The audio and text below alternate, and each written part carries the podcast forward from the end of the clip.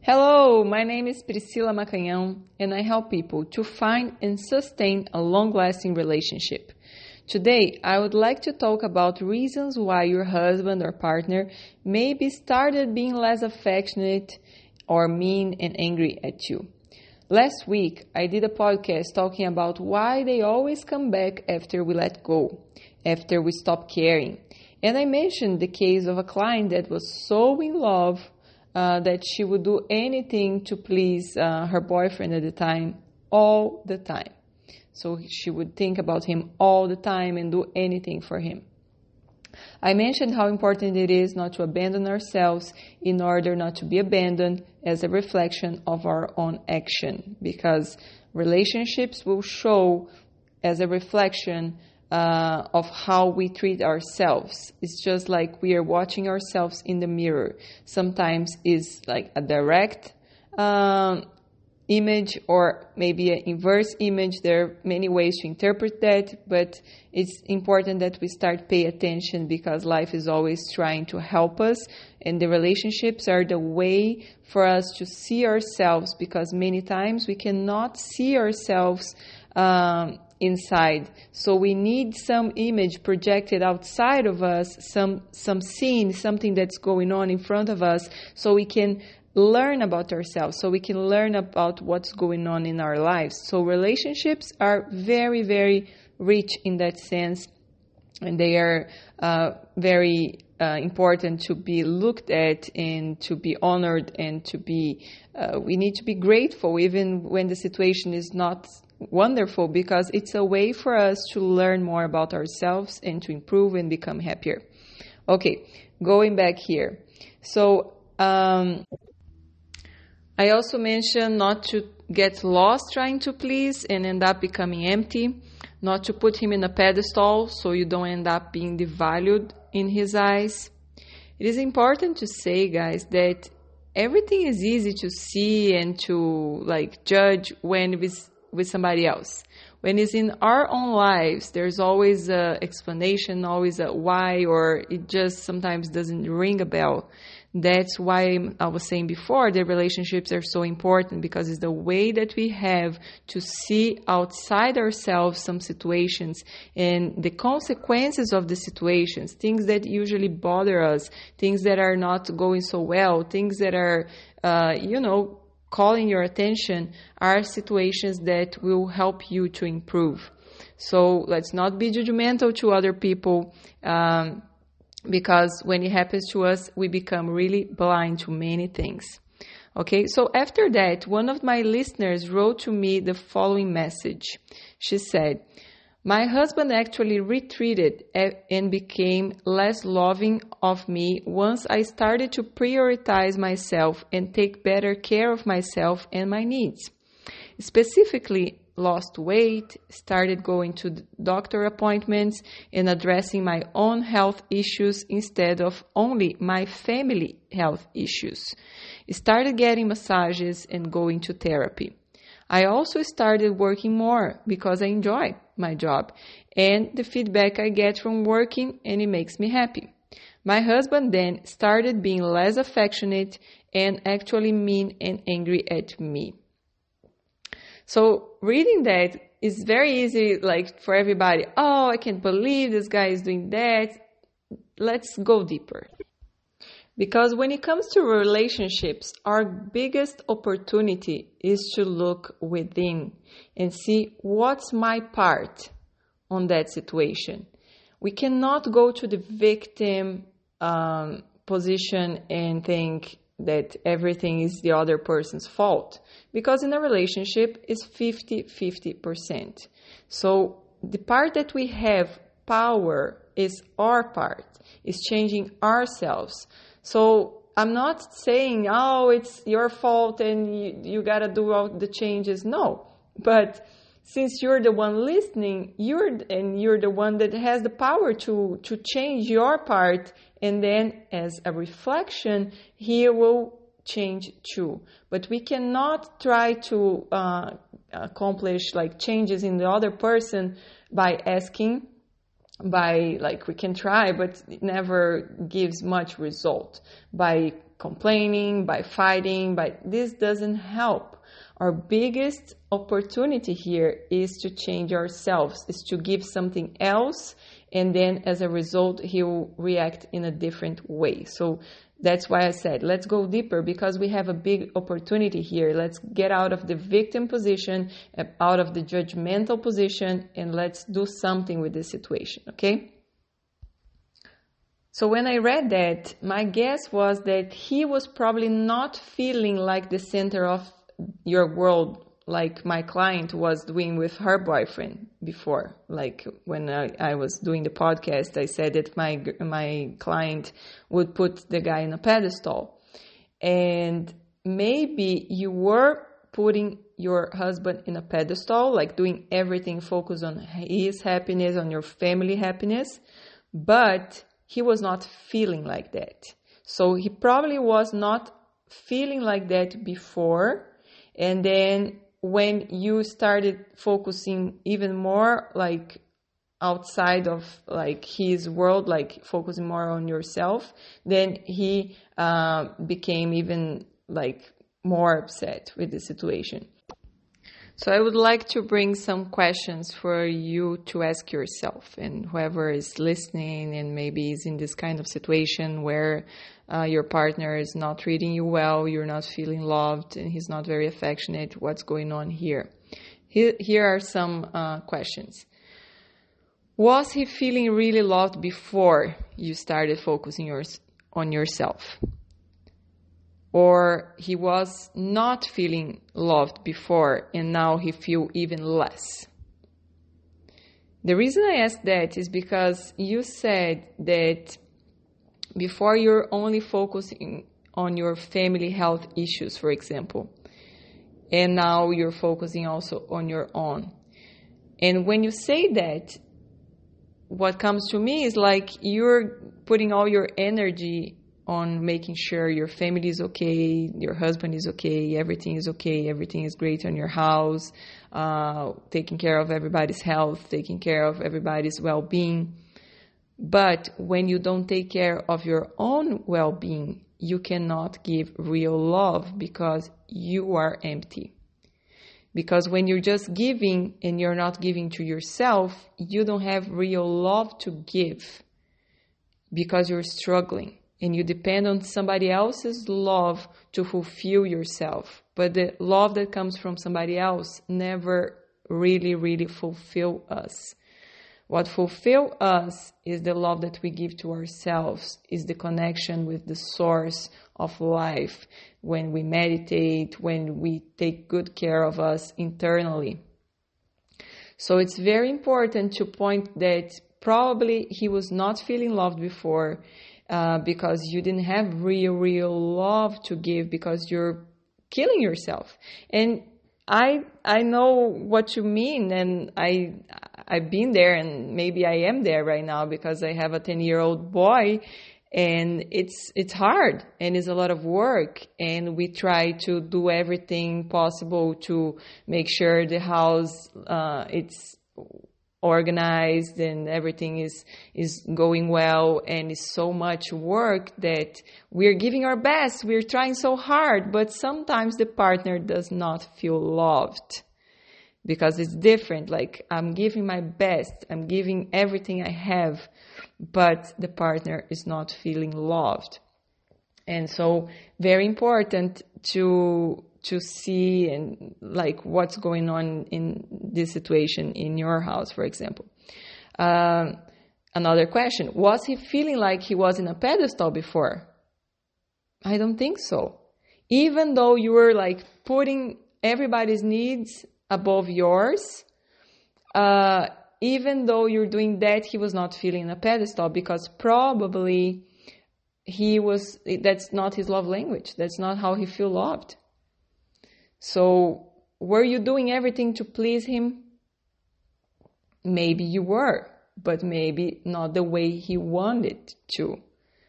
Sometimes we do everything we think they will like, but we have different ways of showing love, different ways that we feel loved. Sometimes Tony Robbins says, did you did, did you do everything for him? and she said or he says, I did everything for him or for her. And then he will say, You did everything, but you didn't do what he wanted. Like you did what you thought that would please him, what you thought it would make him feel loved, but not exactly what this person needed to feel loved. Because we are all different. We all have different ways of feeling loved. Like my husband, he has this love language that is uh, gift giving and receiving. And that's not what, I, what I'm good at. I'm trying to learn more about that. And, uh, and sometimes it looks silly. And the problem is that he doesn't even like material things. So it's, it's hard. but we gotta learn more about that because if it's important to our partner, uh, it is important to us because all we want is that they feel loved. Because if they feel loved, they feel important, the relationship flows is so much better. So maybe taking wonderful care of the family does not make him feel loved and desired.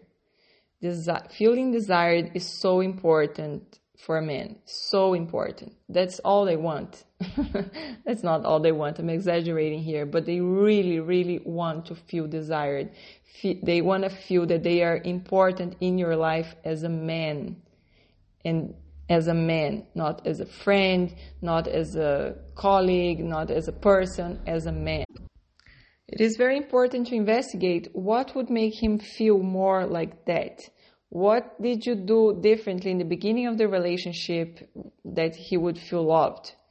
Tony Robbins also always says that uh, he says like treat your partner like you used to treat in the beginning of the relationship and it will be no end so he always makes this joke like how it was when uh, you asked your partner to take out the trash in the beginning of course my love i'll do it that right now and when you ask you right now, uh, after years of relationship, the person is like, "Can you wait? Like, I'm can I can't believe you're gonna ask me to take out the trash again." Like, it's always like something like nagging.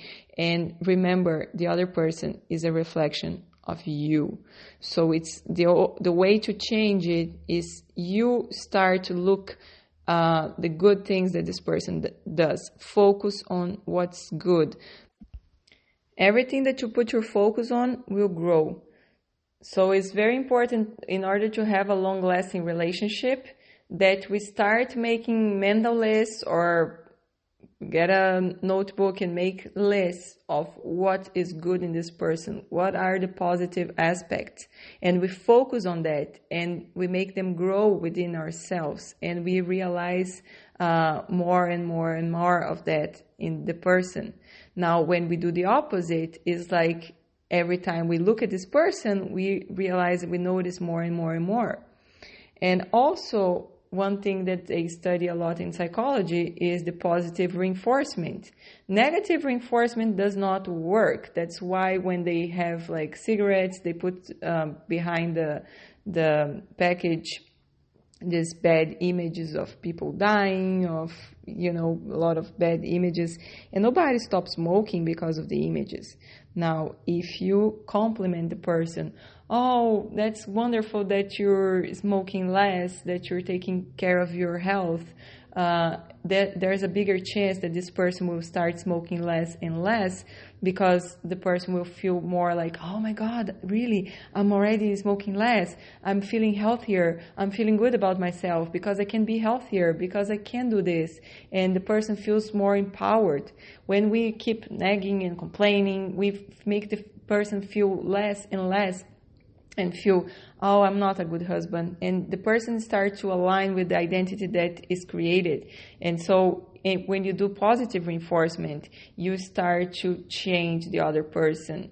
But don't try to change the other person by complaining, by pointing the negatives, because the person will become even more and more of what you're saying, because she or he will start to align more and more with the identity that was created and they believe that they are. So, what we believe we are is so powerful. That's why we gotta believe in good things. We got to look at our positives so we become more and more of the positives. And when we focus on our negatives, we feel less and less about ourselves. So that's another important thing to pay attention here. Uh, so, one thing for women, when we don't feel loved, seen, safe, understood, we tend to show more masculine energy and that will create a lot of fights and kill the passion because masculine energy is more defensive, is more rational, it's hard, is more like war.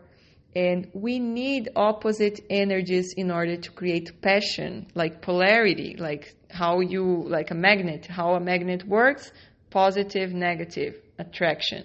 And masculine feminine attraction. So if it's two masculine energies in the house, there'll be no attraction, and that also will kill the passion, kill the relationship. So um, that's why it's so important that also the wife feels loved, seen, safe, understood in order to become more affectionate. Because if he's not being very affectionate, I would guess that maybe you're not also being very affectionate towards him. And it's hard like if you see the other person being angry and it's like but somebody needs to break the cycle.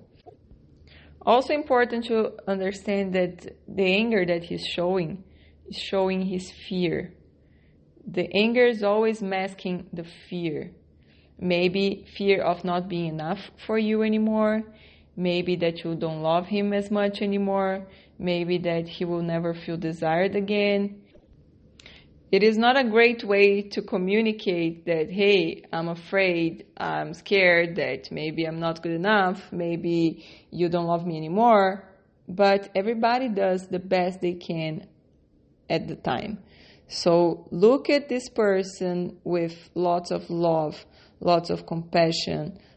Real, like when you have a husband and a wife, it's important that you're partners, that you really want the other person to be happy. And so we focus a little more in the other person, meaning like what this person needs to feel in order to feel loved. Because clearly he's not feeling loved. And once he feels loved, if he continue treating you like this, then maybe I would say, you know what? That's not worth it.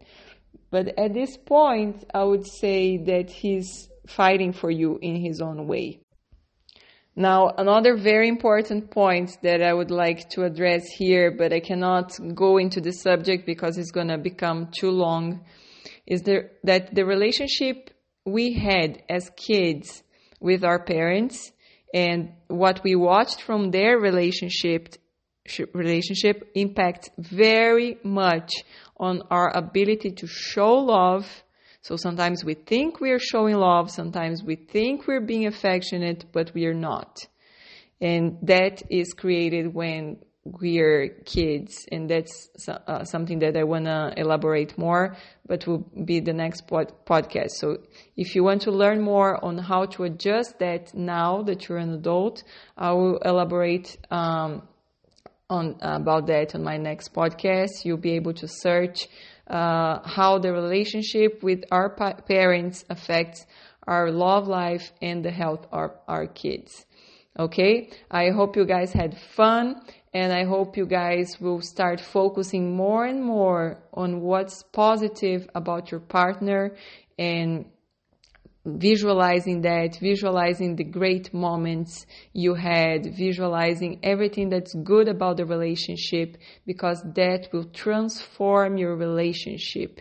You will become more loving naturally towards the person because you'll be feeling more loved, because you're gonna be uh, just you know feeling within yourself the good moments feeling within yourself the love that exists between you two and it is so powerful the way we look at people. Uh, I have a friend in Brazil. I'm from Brazil. Um, and she was saying that once she stopped in the road in Brazil, sometimes we have like people selling things uh, in, the road, and she wanted to buy these clay pans uh, that were good to, you know, whatever she would like to cook. She wanted to cook. And she stopped at the road and it was uh, the pandemic, so people were wearing masks and she was wearing a mask and the guy was wearing a mask and she didn't want to get out of the car because she was afraid and she started asking him to see this pen, that pen, bring like this one. She was being nice to the guy, but the guy was getting upset with her because of that.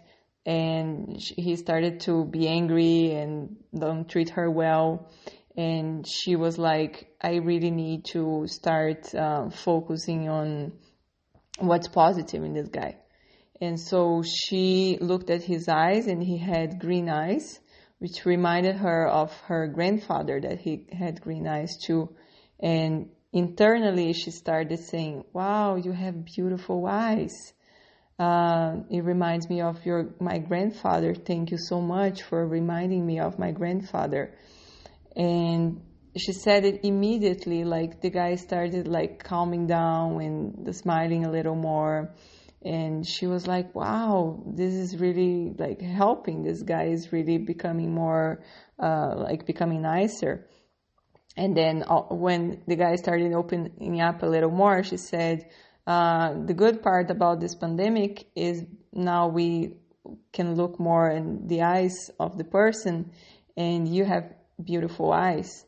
And this guy started like really treating her so much differently so she was there with her husband in the car, and the guy really changed his attitude towards her and her husband.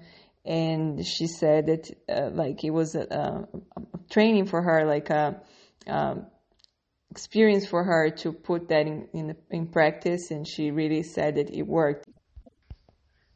I went through a very similar situation myself. Once I went to a fast food place and I was the only one inside because it was the pandemic and everybody was doing drive through. So I tried to order there because I was not driving. And the lady was very rude to me as soon as I walked in. I looked back there with the workers and everybody was so tense and like angry and like everybody was kind of not even looking my face. And when looking was like really you could feel the atmosphere was dense. It was like everybody was kind of angry. And i was just like can i just order here at the um, at the computer? They had like a, a, station for ordering.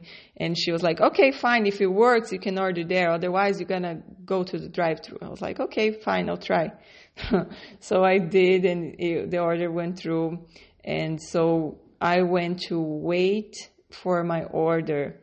Uh, and while waiting for my order, I started looking at all the workers, including the lady in the front, uh, the cashier. And I started looking at them and sending them love and saying within myself, I see you, I see your pain, I see that you're a good person, I see your love, I see you, I see your pain, I see your love, I see that you're a great person. And it was amazing. She called me and she was another person. She started treating me so well. She was like, "Oh, do you want this? You want the ketchup? You want the no? Let me get, grab this. I think you're gonna like this." Like it was amazing. And then this guy that was all the way in the back. Everybody was so busy. The the line, the drive-through was huge, and there was like one guy came all the way from the back and he came uh, to me and said your dress is beautiful. And like he was like really nice to me. And i was amazed with the change.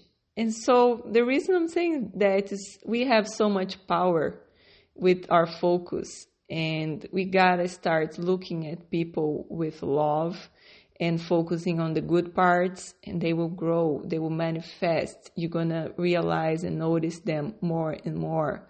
But what we usually do is we start like uh, getting upset and we start complaining judging and saying this person is not a good person what a blah blah blah. And it doesn't it just makes you things worse. You just get involved with this energy and we like you end up aligning yourself with the same energy that this person is in. And you're going to suffer if you're in this kind of energy. So we benefit more when we see the good in people and they will manifest. I know some people have a lot of shadows, some people are in a bad place, but everybody have something good and I'm sure in this case of the podcast your husband have amazing qualities. That's why you married him. So it's going to be much easier for you than the fast food. Anyway i know also like sometimes it things will be hurting and building toward, through the years, and sometimes it's not very easy, but I, am sure uh, you have a lot of love within yourself, and you're gonna be able to focus on what like everything that is good, and that will manifest more and more, and you're gonna be able to show real love, and that will make your uh, marriage grow much more. Also, uh, check the next podcast about the relationship with the parents because that's also something that impacts dramatically the way we uh, have our relationships, our love life, and um, I think that could be something that you can use in your favor too. All right. Okay, guys, I hope you all have had fun. I had a lots of fun, and I'll see you in the next podcast. Bye bye.